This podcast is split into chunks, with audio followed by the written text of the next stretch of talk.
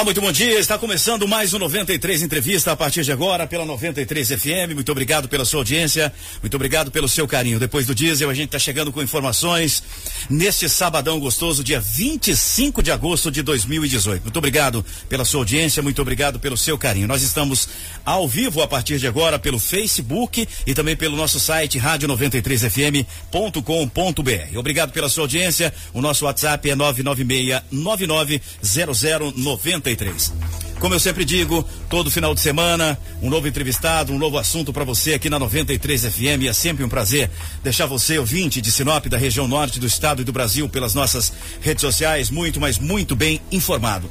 Como a gente está no mês de agosto, a gente sabe que o mês de agosto realmente é um mês bastante complicado. E é justamente neste período que surgem os focos de incêndio, não só na cidade, mas também na zona rural, né, do município, eh, de forma geral. E isso acontece em todos os estados. Existe uma preocupação muito grande das autoridades em fazer um levantamento dos focos de incêndio em todo o Brasil e quais os municípios que mais surgem, principalmente neste período, os focos de incêndio. Daí entra uma outra parte muito importante que é o trabalho do Corpo de Bombeiros e também das autoridades para combater, para controlar e punir aqueles casos que a gente sabe que são, são casos considerados eh, criminosos, né, praticados contra o meio ambiente.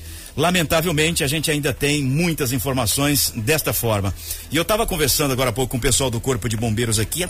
Parece que quanto mais a gente divulga, quanto mais a gente fala, alerta, pede, parece que a situação se complica ainda mais.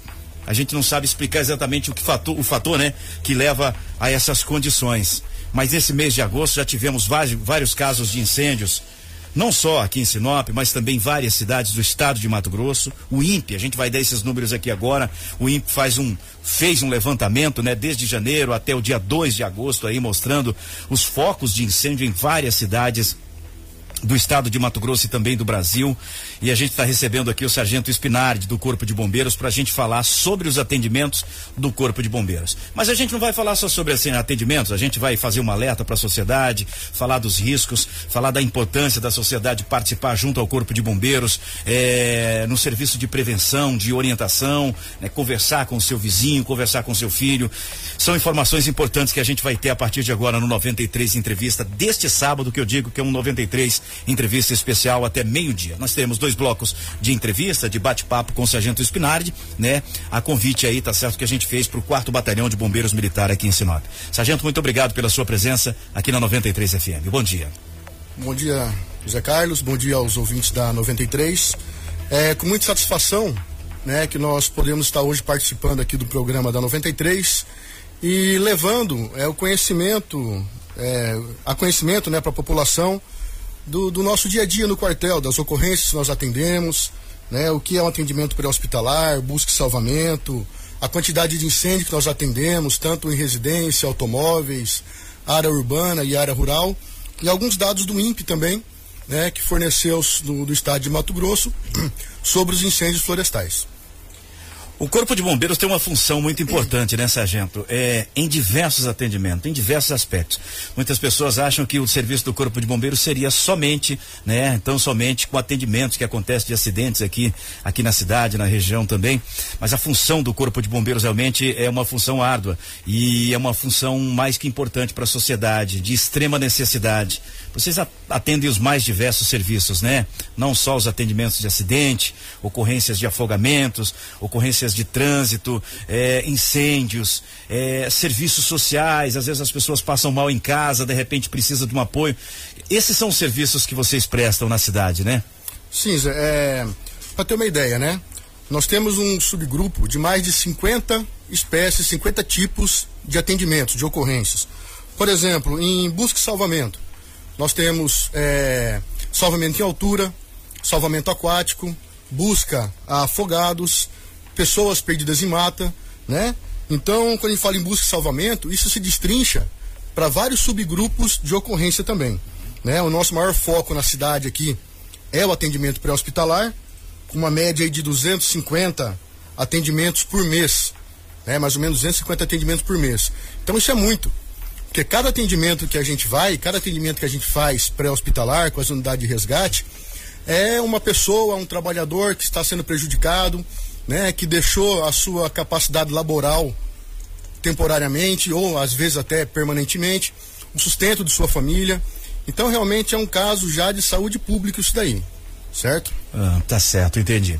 É, sargento, vamos, vamos entrar numa questão, uma, uma questão bastante é, é, importante para a gente ressaltar, e, né, e, esse é um foco da, da, da entrevista também, além de outras informações que a gente vai poder dar a partir de agora. O INPE fez um levantamento muito importante aí sobre os focos de calor né, os focos de incêndio em todo o estado de Mato Grosso. Relacionou algumas cidades aonde os casos são bastante comuns no período de janeiro até o mês de agosto. Vocês trabalham exatamente com levantamentos, com números, né, para possibilitar um trabalho de mais excelência.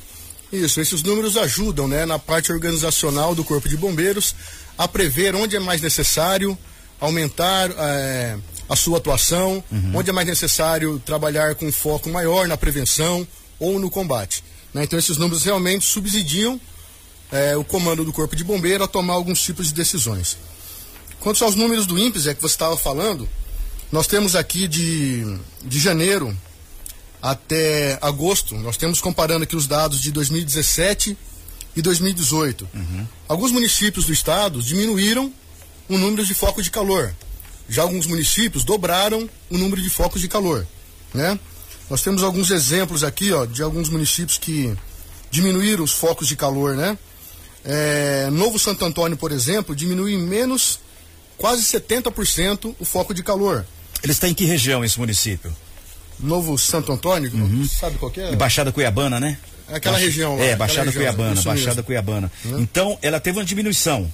Isso, segundo diminuiu INPE. quase 70% quase. os números de foco de calor. 67,86% o foco de calor. Isso. E, e, quando a gente vê um número como esse, Sargento, é, de diminuição, é, é, qual é o fator relevante em tudo isso? Zé, são vários fatores que contribuem, tanto para a diminuição quanto para o aumento do foco de calor, uhum. né? As precipitações, né, a quantidade de chuva está ligada diretamente a esse número.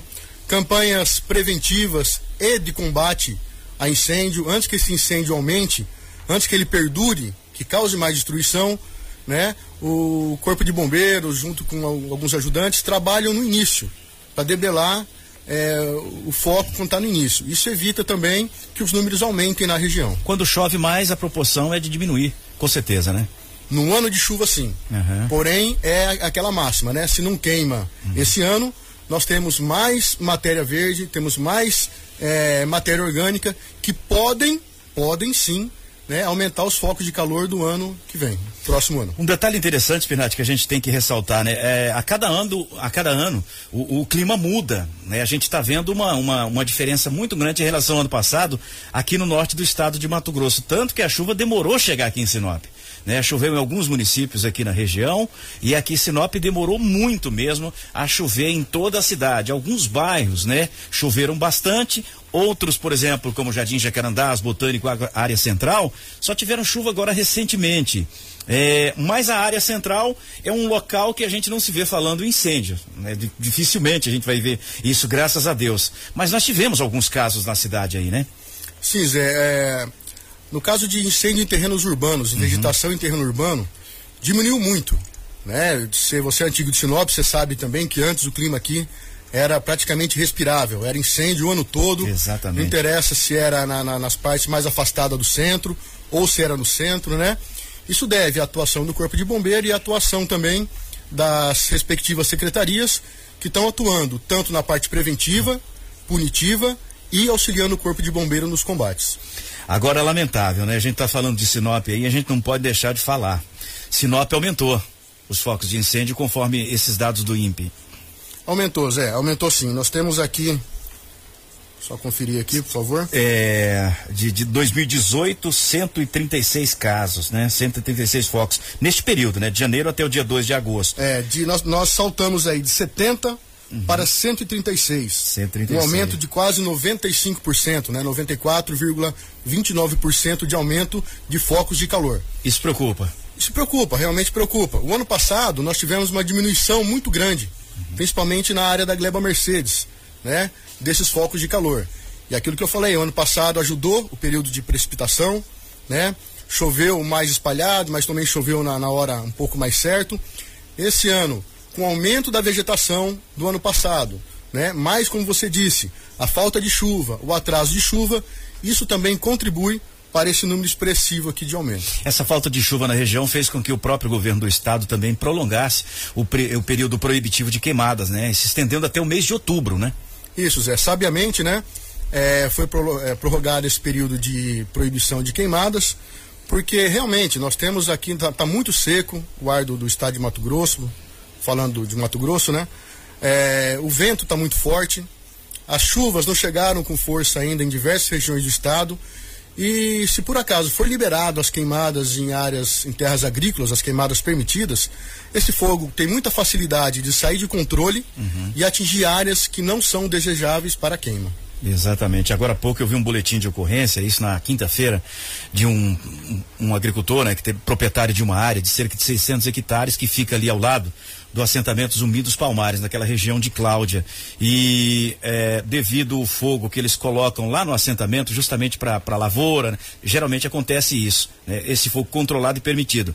E acabou atingindo a área dele e ele perdeu uma, uma, uma, grande área da sua fazenda, que foi totalmente devastada, destruída. Tanto que ele registrou o boletim aqui e registrou também na SEMA, é, no IBAMA. Então, assim, e, e, nós temos aqui os dados de Cláudia, o, o Spinardi né, de Cláudia, 101 casos este ano, ano passado 83. Foi um dos municípios também que aumentou, né? Segundo o INPE, em 21,69%, conforme esses dados nesse levantamento do INPE, o Instituto de, de que, que controla, né? Essas queimadas em todo em todo o Brasil e também no estado de Mato Grosso. A região de Cláudia, esse ano já foram vários casos registrados, inclusive vocês tiveram é, lá vários, vários vários trabalhos realizados só esse ano até agora em agosto. Sim, nós, nós temos uma, uma brigada de incêndio, né? Que trabalha na região de Cláudia também. O ano passado trabalhamos lá. Esse ano também trabalhamos na região de Cláudia. E é o mesmo caso de Sinop, né? Fica na, mesmo, na mesma micro-região, digamos assim, uhum. de Sinop. Então os problemas climáticos, né? A, a falta de chuva, vento, calor, baixa umidade, mesmo os fatores que influenciam a região de Sinop, também influenciam a região de Cláudia. Olha só. E aí foi a necessidade de se montar essa base lá, né? Sim, Zé, é necessário, né? Tá acontecendo uma descentralização. Então, ao invés de sairmos de Sinop e irmos para Cláudia quando tiver uma necessidade, são formadas brigadas de incêndios, uhum. né? Então vai um pessoal do Corpo de Bombeiros, com ajuda, às vezes, na cidade, de civis também que compõem essa brigada, para, como foi dito, né? Debelar esse princípio de incêndio logo que ele se inicia evitando que ele saia do controle, que cause mais prejuízo à população. Nós tivemos também aí, Espinade, alguns casos em residências aqui em Sinop já este ano, né? Isso também antigamente era uma preocupação muito grande. Diminuiu, diminuiu, mas ainda continua acontecendo, né? Algumas casas esse ano aí né, foram inclusive completamente destruídas, né? Pelo, pelo incêndio. Tivemos um fato, inclusive, com uma morte, né? De, de, um, de um rapaz ali é, no Santa Rita, né? Ali no bairro Santa Rita, esse ano, estava dormindo, né? É, a casa pegou fogo e ele infelizmente não conseguiu sair a tempo, morreu, foi queimado. E isso é lamentável, né? É triste, é difícil. É, Zé, ela, ela, é muito lamentável isso, né? Inclusive nessa, nesse atendimento eu fui lá, eu participei desse, dessa extinção de incêndio e pude me deparar com essa triste cena, né? A pessoa faleceu deitado na cama, estava uhum. dormindo dentro do próprio, do próprio quarto. Então provavelmente intoxicado pela fumaça e posteriormente é, foi queimado o corpo, né? Em caso de um fogo, por exemplo, que se propague muito rápido dentro de uma residência, é, a fumaça ela, ela pode matar a pessoa imediatamente ali, né? Ou seja, porque causa desmaio, uma série de outras coisas ali, e você não consegue reagir, né? É, segundo estudos, exemplos e a nossa prática também, demonstra que a fumaça mata mais do que o fogo. Né? Grandes incêndios como os conhecidos, né, Andraus uhum. e Joelmas, Joelmas, as pessoas morreram muito mais intoxicadas porque fugiam para os lugares errados, ficaram, ficavam enclausuradas, ou os, equipamentos, os equipamentos não funcionavam, ou não conheciam como agir em caso de emergência, se intoxicavam pela fumaça e posteriormente se queimavam. É um detalhe que a gente tem que ressaltar aí, quando a gente fala nessa fumaça tóxica, é porque quando está queimando uma casa, por exemplo, a gente tem ali vários fatores. Nós temos o, os equipamentos eletrônicos, nós temos é, de tudo, né? Os materiais plásticos, é, zinco, ferro, uma série de coisas ali. E isso faz com que essa fumaça seja cada vez mais tóxica, né? É, tóxica, porque ela queima e ela acaba criando esse, esse, esse conteúdo Faz, é, porque como perigoso, disse, venenoso. Né? Isso, nós temos vários equipamentos, várias matérias é, inflamáveis dentro de uma uhum. residência, né? Alguns desses daí liberam é, vapor, liberam fumaça com cianeto. Aham. Então o cianeto é extremamente venenoso. Ele é o quê? Um gás? Ele é um gás, É um, um gás gás. muito venenoso, né? Oriundo da queima de alguns tipos de plásticos Aham. e borrachas.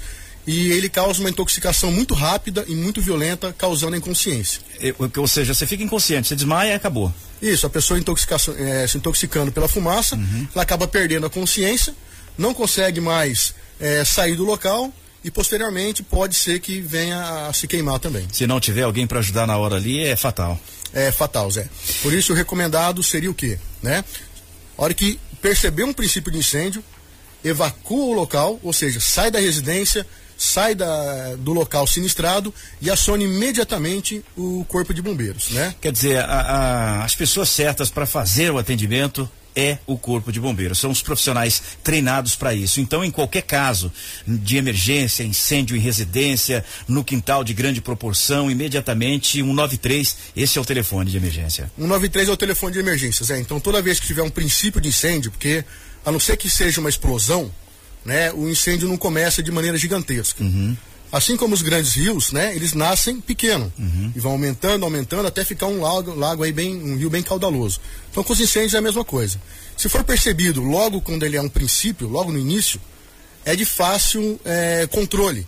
Às vezes a pessoa com um pouco de treinamento pode abafar uma panela que está no fogo, né, com óleo pegando fogo, pode desligar, cortar o, o fornecimento de gás, se é um fogo em um botijão, pode utilizar um extintor doméstico dentro de casa, água se souber aonde utilizar e quando utilizar. Exatamente né? sobre água que eu ia te perguntar. Quando o fogo é grande, é de grande proporção, é o correto seria jogar água imediatamente ali?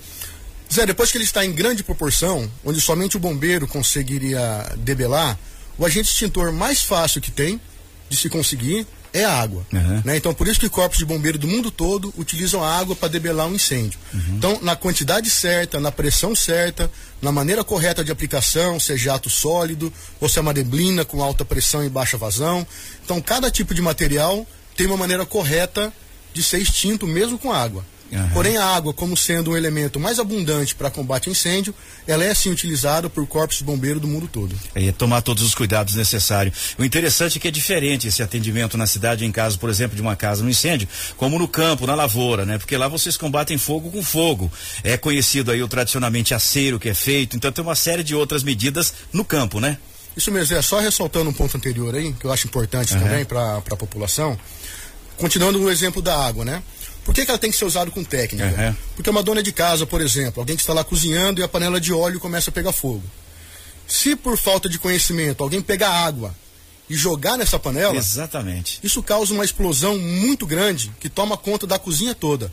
Né? Uma temperatura muito alta que pode causar vários ferimentos. Então, nesse caso, o que, que é possível fazer dentro de casa? Abafamento.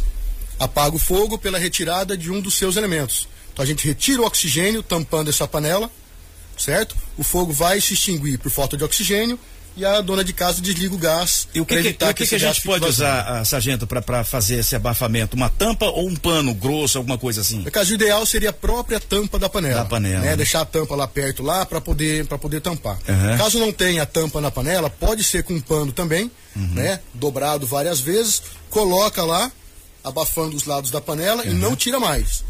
Porque se apagou o fogo e tirar de novo, aqueles gases estão aquecidos, em contato com o oxigênio, ele volta à combustão. E aí as pessoas podem se ferir, né? Realmente é um dado interessante que a gente está dando aqui, porque é, muitas donas de casa não, não sabem desse procedimento. Essa é uma oportunidade única da gente poder explicar e falar realmente, né, quais são os procedimentos mais corretos e talvez seguro, né, para uma dona de casa, por exemplo, que depara com uma situação como essa, né? Exatamente, Zé Carlos. É, são programas como o seu, né, que dão a oportunidade da população a ter é, essa, essa troca de conhecimento, essa informação de maneira fácil para que se evite um mal maior. Já o que você falou sobre o fogo contra fogo, Uhum. ele é utilizado, eventualmente utilizado, né, para se combater uma área que está queimando e você quer é, conter aquela área. Então você queima uma vegetação para evitar que o fogo pule para uma, uma, uma parte de vegetação maior, por exemplo. Você já, você já destrói aquela parte ali que vai ficar, não, não tem como mais pegar Isso, fogo, você né? cria um acero, Só pra uma gente linha, ter mais é, uma isso ideia mesmo, ali, né? Uma linha que já foi queimada, né? Aham. Porque daí o fogo vai é, na direção que ele está indo, vai chegar numa parte que já foi queimado e não tem mais como ele, ele continuar. você acaba com ele tirando o elemento que é o material combustível. Porém, é uma técnica que tem que ser usada com, com muito critério. É, é, justamente um outro detalhe interessante, porque o que, que a gente acompanha, Sargento, pelo, pelo tempo que a gente tem de serviço, acompanhando o trabalho de vocês aí, é que muitos funcionários fazem esse serviço. Às vezes alguns né, sabem como fazer, outros já não sabem. É sempre um risco isso aí, né? É, o fogo contra fogo, Zé, tem que ser usado com muito critério, realmente, uhum. como você disse, né? Porque para perder o controle ali do contrafogo que a pessoa está tentando fazer para proteger uma área, ele pode ocasionar um outro foco de incêndio, uhum. né, uma outra cabeça de fogo, uma outra linha de fogo e dificultar ainda mais o combate. Né? Sem falar no, no, no risco ambiental também, né? Uhum. É, o vento pode mudar naquela hora você está defendendo uma lavoura e pegar fogo na área de, de reserva, a pessoa fica presa ali no meio do fogo, né, o fogo começar a cercar ela e ela fica presa no meio do fogo, tendo as consequências que nós já conhecemos. Então tem que ser usado realmente com muito critério. Tá certo. Sargento, vamos fazer um intervalo comercial, 11 horas e 32 minutos. Primeiro bloco já passou rápido e daqui a pouquinho eu vou liberar o senhor e também o Itamar, né, para o almoço, né? pro almoço, né, Itamar? Obrigado pela presença Sargento Itamar também aqui. Mas a gente volta daqui a pouquinho, que a gente vai falar de outras situações ainda em questão do fogo. A gente vai alertar também sobre esse período de chuva que está chegando aí, né? Breve, vem muita chuva. Com certeza vem muito vento, que as primeiras chuvas vêm acompanhada de muito vendaval e aí tem uma preocupação muito grande. As árvores Exato. antigas. Nós já tivemos agora vários atendimentos de vocês aí no último fim de semana, mas daqui a pouquinho a gente vai falar destas e outras informações. Eu gostaria que você ficasse ligado aí no 93 Entrevista. A gente faz um breve intervalo comercial, é rapidinho. Daqui a pouco a gente volta com a segunda parte do 93 Entrevista, batendo um papo com o Sargento Spinardi do Corpo de Bombeiros aqui em Sinop. Os assuntos do momento. 93 Entrevista.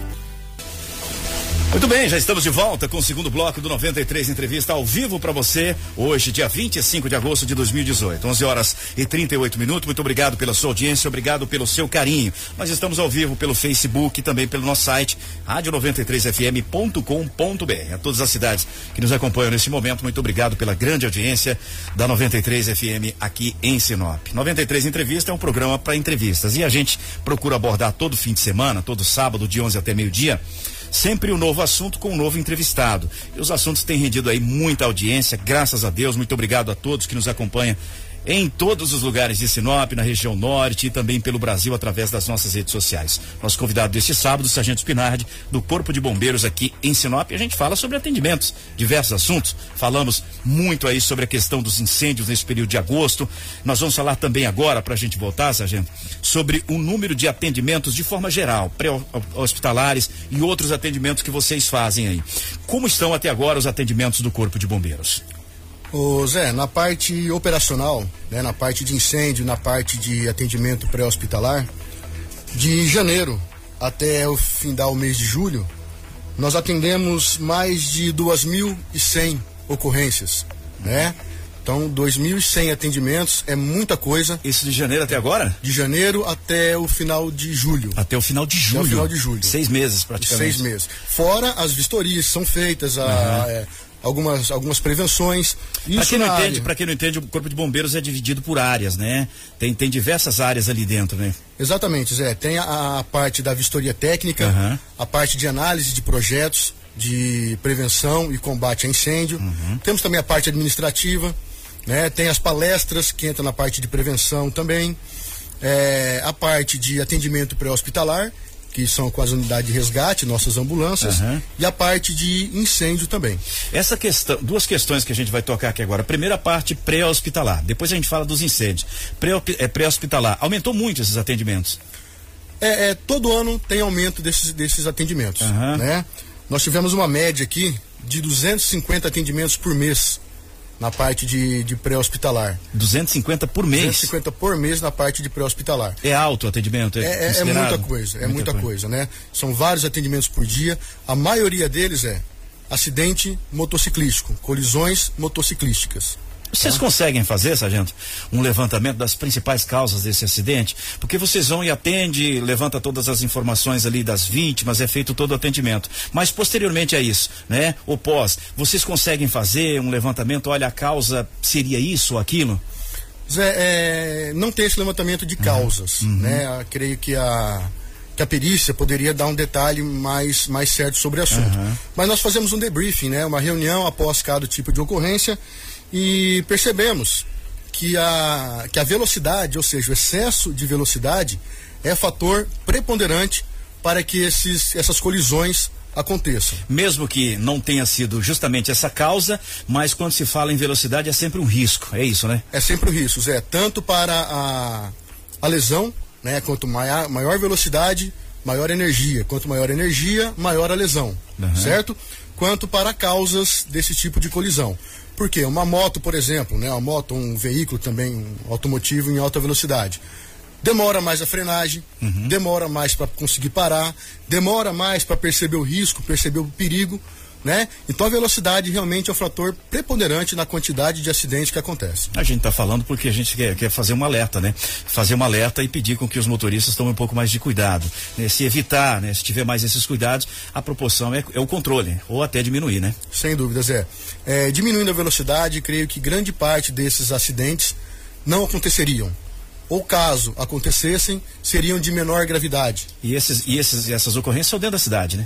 No perímetro urbano. Uhum. Isso daqui só no perímetro urbano. O né? bombeiro hoje não atende mais, a não ser que seja necessário, ou receba um convite, por exemplo, da concessionária Rota, a BR-163, né? Isso mesmo, Zé, tocou num ponto importante. Isso só no perímetro, perímetro urbano. Uhum. Tanto a BR-163 quanto as duas vicinais são de responsabilidade da, da concessionária. Uhum. Né? Então, se for somado o atendimento do bombeiro, mais o atendimento da concessionária, esse número aqui sobe é, consideravelmente. De, maneira expressiva, consideravelmente, né? Vocês atendem muito também rodovias, por exemplo, MT 140, a 423, a 140 é que liga a Santa Carmen e outras regiões ali como Vera. Vocês atendem também muito aqui a 423, né, que é Sinop Cláudia, Isso. a 220, Sinop Juara. Então são vários atendimentos nesses trechos. São vários atendimentos, são atendimentos longos também, uhum. que dificultam é, a nossa chegada até o local, dificulta o nosso tempo resposta. Após o Camping Clube na BR também. Exatamente. É responsabilidade do Corpo de Bombeiros Até, atender. Qual é o perímetro de vocês, nesse caso, sentido Itaúba? Até... Porque nós temos colíder também, né? Isso. Zé, aí depende da necessidade de atendimento, uhum. né? Depende aonde aconteceu o acidente, quem vai estar mais perto, quem está disponível. É, eu, eu me lembro de casos que vocês já saíram daqui foram atender lá perto de Santa Helena. Sim, né? já fomos Algum realmente. tempo atrás. Realmente, né? Às vezes a viatura deles lá está uhum. em outro tipo de atendimento. Então nós não, para não deixarmos a população né, sem esse tipo de atendimento, nós deslocamos as viaturas lugar mais perto, as que estão disponíveis para que possa atender. 11 horas e 43 minutos, 44 agora. É, Pré-hospitalar, então, a gente viu aí que aumentou consideravelmente, né? E o que significa exatamente o pré-hospitalar, esses atendimentos? É, o atendimento pré-hospitalar é toda vez que alguém precisa de alguma emergência, tanto clínica ou traumática. Uhum. O que é emergência traumática? É onde quando houve energia. Ou a pessoa cai de um telhado, ou cai da própria altura, uma colisão de motocicleta, de bicicleta, de automóvel. Então toda vez que tem um tipo de acidente, chamados acidentes, né, é uma emergência traumática, ou seja, houve trauma envolvido. Emergência clínica é quando não houve o acidente, mas a pessoa por algum motivo clínico tem necessidade de ser atendido pelo Corpo de Bombeiros. Um AVC, né, acidente vascular cerebral, conhecido como derrame, uma parada cardiorrespiratória, certo? É, engasgo de uma criança, por exemplo, apesar de ter se interrompido lá a energia, ele entra como emergência clínica. É, enfim, toda vez que não tiver um acidente é emergência clínica. Então uhum. são divididos nesses dois é, dois conceitos, né, para que nós possamos atender. Tá certo. É, você falou também da questão dos incêndios aqui na cidade, né? Geralmente no período de seca é onde acontece uma elevação do número de casos, né? É, é, nós temos um aumento, né, uma diferença do período de chuva para o período de seca, de aumento de 100% no número da, de atendimento com incêndio. Uhum. Tanto residencial também, José, residencial uhum. ou em vegetação. Porque é computado tudo. Saíram para atender, automaticamente é, é feito incêndio, um relatório, é, é tudo é registrado. Isso, é incêndio. Nós temos lá mais detalhado né, as subclasses uhum. desses incêndios. Mas a maioria se concentra em é, vegetação, né, nessa ordem, vegetação, tanto na área urbana quanto na área rural, uhum. incêndios em residência incêndios veiculares. Olha só. Essas três subclasses de incêndio é o que mais nós atendemos. E o que mais aumenta também, apesar de todos aumentarem, é a parte de incêndio e vegetação. Uhum. Né? Na parte aqui ó, de, de janeiro, por exemplo, Né? Enquanto nós temos uma umidade relativa do ar maior, nós temos em média 10 por mês. Tá? Depois, na época que período mais seco, a partir de junho, mais ou menos aí, esse número chega a 25, 30 atendimentos por mês. Uhum. Né? Então, mais do que dobra a quantidade de incêndios. Olha só. E um outro detalhe também que a gente não pode deixar de, de falar, né? São diversos atendimentos. A gente falou exatamente dos atendimentos pré-hospitalares, dos incêndios. E quais os outros atendimentos que vocês já conseguiram computar em relação aos números aí? É, é a parte de busca e salvamento, né? Que é a maior categoria que tem um bombeiro, por exemplo, é a parte de busca e salvamento. Isso inclui o quê? No mato e também isso, no rio? Isso, pessoas perdidas em áreas uhum. remotas, né, no, no mato, é, afogamentos já cons, é, consumados, consolidados, que é onde nós vamos para fazer a busca. É, salvamento de animais também, uhum. entra nessa parte de busca. A captura de animais esse ano foi muito grande também, né? Esse ano foi grande também. E todo ano nós temos tendo um aumento da captura de animais. Né? E, e, isso aí é óbvio. As queimadas acontecem e eles procuram as cidades. Isso, a nossa urbano. área de mato está diminuindo, né? Uhum. A, a, parte agrícola está, está avançando. Então, com essa diminuição da parte de, de, de mata, né? de locais para os animais ficarem, aliado às queimadas, eles tendem a sair de lá para se proteger, para procurar comida, para procurar água. Então, são vários animais silvestres capturado esse ano no perímetro urbano. E a gente tem que tomar muito cuidado, gente, porque quando a gente fala em animal silvestre, isso inclui vários animais, várias espécies. É, vocês fizeram esse ano aqui capturas de, de jiboias, de jararacas, de, de, de, de cobras realmente peçonhentas e, e que pode matar uma pessoa em questão de minutos, né? Aquela região do aeroporto é muito comum realmente, né? Isso, Zé. Os animais que nós mais, captur, mais capturamos são cobras realmente. Uhum. São os répteis, né? As cobras. Inclusive, a, a minoria delas são venenosas. Uhum. Mas no rol do, do, do, das cobras tem as venenosas também. Principalmente em áreas mais abertas, né? Na região do aeroporto, como você uhum. disse tem cobras peçonhentas lá, então há de se ter um cuidado muito grande se a pessoa não conhecer e for manusear esses animais. Qual é a espécie mais comum aqui que vocês têm feito a, a captura? Não peçonhentas, a jiboia. A jiboia, a jiboia, a jiboia é muito comum, né? É muito comum, é muito comum. Algumas é, sucuris também, mas uhum. jiboia predomina, Zé. Uhum. Tem, tem bastante mesmo. Não tem veneno, mas a gente tem que tomar cuidado, né? É, não tem veneno, mas ela pode causar um, uma mordida dela, pode machucar. Esse machucado pode infeccionar né, vindo a causar mais problemas aí. Então é, é bom deixar para a guarnição é fazer. Se alimenta essa... de tudo ali, né? Então tem que tomar tudo, cuidado, né? Não escova o dente, né, Zé? Exatamente. e um cuidado que a gente deve ter também, sargento, é, é quando esse animal, por exemplo, vem para sua casa. Então, assim, qualquer tipo de animal, qualquer tipo de espécie, tem que tomar muito cuidado. Procedimento qual é? Qual seria? É, Zé, inclusive um dos cuidados, né, que os animais, os, os mamíferos, uhum. eles podem eh, transmitir outras doenças, né? Mas eles podem transmitir a raiva também, né? É um, uma doença que pode é, transmitir para o ser humano, uhum. uma doença muito grave, então realmente é, não, não se aconselha quem não tem um treinamento, não tem equipamento de proteção, a capturar esses animais. Primeiro, porque pode ser mordido por eles e contrair alguma doença. Segundo, porque o ato de tentar capturar pode também machucar os animais. Olha só. E o procedimento também é a mesma coisa de um outro caso, por exemplo, de um acidente, de um incêndio, é ligar para o corpo mesma de bombeiros. Mesma coisa, Carlos. É isola o local, e aciona o Corpo de Bombeiros. Tá certo. É, vamos falar agora, sargento, de um outro problema também bastante comum nesse período, 11 horas e 49 minutos, que são é, que é a chuva, né, que está chegando agora aí. Já surgiram algumas chuvas aí, cidade já choveu um pouquinho, deu aquela parada, mas há previsão aí nos próximos dias de chuva. A estiagem vai ser longa, vai. Mas todo cuidado realmente é pouco. E o cuidado que a gente deve ter são com essas árvores mais antigas na cidade, principalmente da espécie cibipirunas. Você disse agora há pouco aí que elas criam uma espécie de oco ali por dentro dela. Olhando por fora tá tudo certinho, tá tudo beleza, mas por dentro ela cria uma espécie, um oco ali dentro ali e ela vai se destruindo ali por dentro. Então, choveu, pesou, ela já cai automaticamente. Então, com a chegada das chuvas, vem os ventos também. Os cuidados devem ser redobrados. É realmente, Zé. No começo de chuva aqui, todos os anos, né, nós temos um aumento expressivo de, de quedas de árvores, né? Nunca ocasionário nem, nenhum acidente com, com seres humanos, né? Mas, porém, cai em cima de carro, bloqueiam as vias, é, cai sobre a fiação elétrica, o que aumenta o aumenta risco o daí risco, né? de eletrocução, o risco uhum. de choque, né?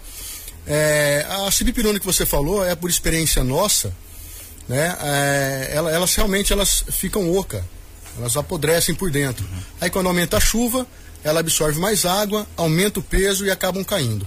Outra coisa comum também de, de se ver aqui em Sinop ainda é que as calçadas avançam até quase o tronco da árvore. Exatamente. Isso impede que a raiz se mantenha seca acelerando assim o apodrecimento dessas raízes. É verdade. Perdendo sustentação e a árvore acaba caindo. Vai crescendo ali, vai, vai destruindo tudo. O correto seria, por exemplo, já deixar um espaço mais, mais amplo ali ao, ao plantar uma árvore, né? Isso, respeitar o espaço uhum. lá é, é recomendado para cada espécie de árvore e o tipo de árvore também plantada em cada local, né? Hoje a, creio que a Secretaria do Meio Ambiente ou de Obras tem essas informações e pode repassar também para o cidadão que queira fazer um projeto paisagístico lá na, na, em via pública, né? E uma recomendação que tipo de árvore plantar. Qual é o procedimento para podas de árvore? É, o, o, bombeiro faz o corte de árvore em árvores que ofereçam risco. Uhum. Né? Por exemplo, houve início das chuvas agora, né? Uma árvore tomba em cima de uma residência, por exemplo. Então o corpo de bombeiros faz esse tipo de, de corte uhum. para manter a integridade da casa, por exemplo. São cortes técnicos, não é? Vocês vão fazer uma avaliação, né? Isso, nós fazemos avaliação. Caso seja um corte técnico, que ofereça risco para casa, nós fazemos o, o corte. Você sabe por que, que a gente está tocando nesse caso aí, sargento? É, você já viu também outros casos, mais, mais do que eu, né? Tem experiência muito mais do que qualquer um aqui. A questão de, de o pessoal tentar fazer uma poda de repente com uma fiação elétrica. Nós já tivemos é, fatos aqui fatais, né? Pessoas que morreram ao tentar fazer uma poda sem experiência, de repente contato com uma fiação elétrica ali de alta tensão e é inevitável um acidente, né? Já sim, já, já teve vários casos que nós atendemos aqui, né? De pessoas inexperientes que tentaram fazer uma poda de árvore, o, o galho verde encosta na fiação e ela toma uma descarga muito grande lá, uhum. ocasionando muitas vezes queimaduras ou parada cardiorrespiratórias, uhum. né? Então realmente é, pode chamar o corpo de bombeiro. Não quer dizer que nós vamos cortar, mas nós vamos fazer a vistoria, ver o que é necessário para é, fazer esse corte, acionar no caso a, a, operadora de energia elétrica, solicitar um blackout na região, solicitar o, desloca, o, o apagão naquela região e com equipamentos de salvamento em altura, com técnicas de salvamento em altura, nós vamos fazendo o corte de maneira técnica, né? até não aquela árvore não oferecer mais risco. Tá certo. Vocês tiveram um trabalho muito grande, muito serviço no final de semana passada. Veio uma chuva aí espontânea, breve, rápida, trouxe muito vento aqui na área central, muitas árvores caíram, é, inclusive atingindo aí parte da rede elétrica da área central e outros bairros também. Foi um trabalho grandioso que vocês fizeram, né? Pois é, realmente várias árvores caíram, né? Não teve nada grave, né? Uhum. Nenhum, nenhum, nenhum ferido com essas quedas de árvores, mas elas atrapalham o trânsito, né? O motociclista pode bater nessa, nessas árvores caídas e vir sofrer alguma lesão. Uhum. Como eu falei, pode é, cair também em rede elétrica, pode ocasionar um, choque. Então, por isso que o bombeiro atua nesses casos também. Uhum. Nós temos ajuda também das, de algumas secretarias que, quando nós solicitamos, elas vão lá fazer o, o corte também. Porque a região é muito grande. Né? Então muitas árvores caem ao mesmo tempo, né? numa hora de vento. Então a ajuda externa é fundamental também. Um outro outro dado também aí, você quer, quer concluir isso? É só, só uma coisa, é, ah. falando sobre vento também, ah. início de chuva aqui, aproveitando. O que aumenta muito também, Zé, no início da chuva, é queda de nível. Uhum. Queda de nível é quando alguém cai de uma altura maior do que a sua, por exemplo. Sim. Né? Maior do que a da pessoa. Então, por que que acontece isso? Concertos de telhado. A hora que começa a chuva, começa a goteira, e as pessoas sobem, geralmente final de semana, para arrumar esses telhados, às vezes sem experiência ou sem equipamento de proteção individual e caem do telhado também. Então aumenta em muito a queda de nível no início das chuvas. Nós tivemos a morte de um senhor recentemente aqui no Jardim Primaveras, na Rua das Primaveras, né? Inclusive foi o Cabo Lobo que atendeu essa ocorrência com a sua equipe, né? Lá do Corpo de Bombeiros, e ele caiu de uma altura muito baixa mesmo. Ele estava subindo para consertar um telhado quando despencou de uma, de uma, escada, uma altura muito baixa. Como ele caiu com o rosto no chão, ele veio a falecer, veio a óbito na hora ali. É, esse tipo de situação também é comum, você está dizendo aí nesse período, né? É comum, Zé, é muito comum. Independente da altura, dependendo da maneira que você cai, pode ocasionar sérios ferimentos, né? Imagina você em pé e cair da sua própria altura de rosto no chão sem se defender. Já é um impacto? Né? Já é um impacto muito, muito grande. grande. né? Então, as lesões dependem do quê? Depende da altura que a vítima cai, depende do tipo de solo em que ela cai, que recebe o impacto, que é a região do corpo que recebe esse primeiro impacto. Quanto mais alto, né? Mais velocidade. Quanto mais velocidade, mais energia. Quanto mais energia, maior o ferimento. E se cair em pé, por exemplo, vai ter mesmo, menos possibilidade de lesões graves do que se cair de cabeça. Por isso é recomendado, Zé, quem for trabalhar em altura, é ler inclusive isso, né? A utilização de equipamentos de proteção individual que evitam a queda, ou se cair não vai chegar ao solo, e treinamento também nessa área para trabalho em altura. É uma dica interessante, né? 11 horas e 56 minutos. Eu gostaria que você passasse para mim os números de atendimento de forma geral, é, todos eles. Quantos atendimentos já foram realizados até agora, para a gente fazer um resumo breve aí? No primeiro semestre de 2018, Zé, nós atendemos quase 2.200 ocorrências, uhum. né? Tanto em atendimento pré-hospitalar, busca e salvamento, incêndios e auxílios à comunidade, uhum. né? Tanto na parte de prevenção, na parte de palestras. Então são quase aí 2.200 atendimentos. Por, até agora, né? Até, primeiro semestre. Até o primeiro Isso. semestre, né? Muitos atendimentos realmente.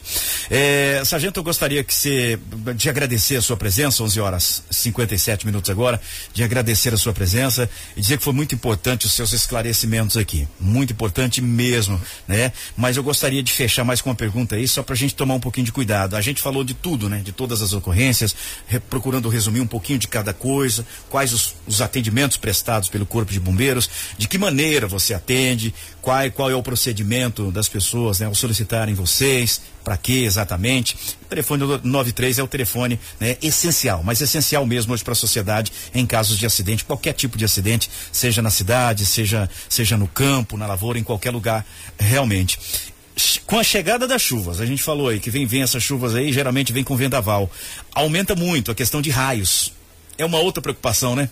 Também, Zé. A nossa região aqui, região do Mato Grosso, é uma região com grande precipitação de raios também, de descargas atmosféricas, e há de se tomar alguns cuidados, né? Por exemplo, se está no campo e o tempo fecha para chuva ou se está chovendo, nunca ficar debaixo de, de uma árvore, nunca ser, também nunca ser o ponto mais alto do local. Uhum. Se é um descampado, é um pasto primeiro, a pessoa não pode ficar em pé. Porque ela sendo em pé, ela vai ser o ponto mais fácil, o caminho menor para essa descarga atmosférica. Você vai atrair esse raio. Isso, vai ser o caminho mais fácil, uhum. mais curto, né? Uhum. Para a descarga atmosférica chegar até a Terra. Então você vai ser um atalho ali. Então, mas, mas principalmente o que é muito comum que a gente vê é pessoas se abrigando de tempestade embaixo de árvores. Isso realmente tem que ser evitado. Uhum. Olha só, é uma dica muito interessante. Por que, que cai muitos raios aqui? Porque é uma região, é uma veja, é, é muita, muita floresta, muitas árvores? Zé, é, o INPE estuda vários locais do, do Brasil, né? Instituto Nacional de Pesquisas Espaciais. E devido a alguns fatores climáticos, como seca, é, local onde se acumula umidade, se é mais alto ou se é mais baixo, uhum. é, altitude em relação ao nível do ar, tudo isso contribui para que algumas regiões sejam mais ou menos afetadas por descargas atmosféricas. E duas coisas rapidinho aqui. É, eu estou dentro do meu veículo, começou a chover muito, a minha, minha visão está impossibilitada, eu vou parar. Estacionar um carro debaixo de uma árvore seria o correto? Ficar dentro daquele carro ali sem. Seria ou não correto? Se a árvore não ocorre risco de cair, uhum. né? Porque nós temos também esse é, risco é, de queda de árvore. Também, né? né? E você não tiver um outro local para estacionar, pode até parar também, né? Por questão do raio, o carro oferece uma, uma espécie de gaiola, né? Onde protege a pessoa que está dentro do interior do veículo. É uma proteção automática. Isso, o raio vai passar por ele, mas não é. vai atingir quem está lá dentro. Permanece dentro do carro ali. Permanece dentro do carro, liga o alerta, para no local seguro, espera a tempestade passar depois prossiga. A pessoa sozinha andando ali, parei debaixo de uma árvore grande, é um risco? É um risco, Zé. Como eu falei, a árvore vai ser a parte mais alta que está ali uhum. naquele terreno plano. Então tudo que é mais alto cria um atalho é comum a gente receber ver essa isso, descarga né? atmosférica. Olha Exatamente. só, legal. 11 horas, é, meio-dia agora, pontualmente. Muito obrigado pela sua audiência, obrigado pelo seu carinho. Sargento Spinardi, muito obrigado por esse bate-papo aqui no 93, entrevista deste sábado, dia 25. Muito obrigado mesmo. As suas informações sempre são muito importantes. Eu agradeço em nome do comando né, do 4 Batalhão de Bombeiros Militar, a todos realmente é, os componentes, a todos os militares. Parabenizo pelo serviço. A gente é parceiro já há muitos anos aqui em Sinop e como eu tenho parentes militares também no Corpo de Bombeiros, na Polícia Militar e na Polícia Civil. Já foi militar também? Já né, fui militar também e eu sei da importância que é a prestação de serviço de todos os militares. E hoje, dia 25, é dia do soldado e a gente parabeniza todos os soldados é, nesse dia 25 de agosto. Agradecendo mais uma vez, muito obrigado pela sua presença. Ok, Zé. Em nome do Coronel Giovanni, comandante regional aqui da, da nossa área de Sinop.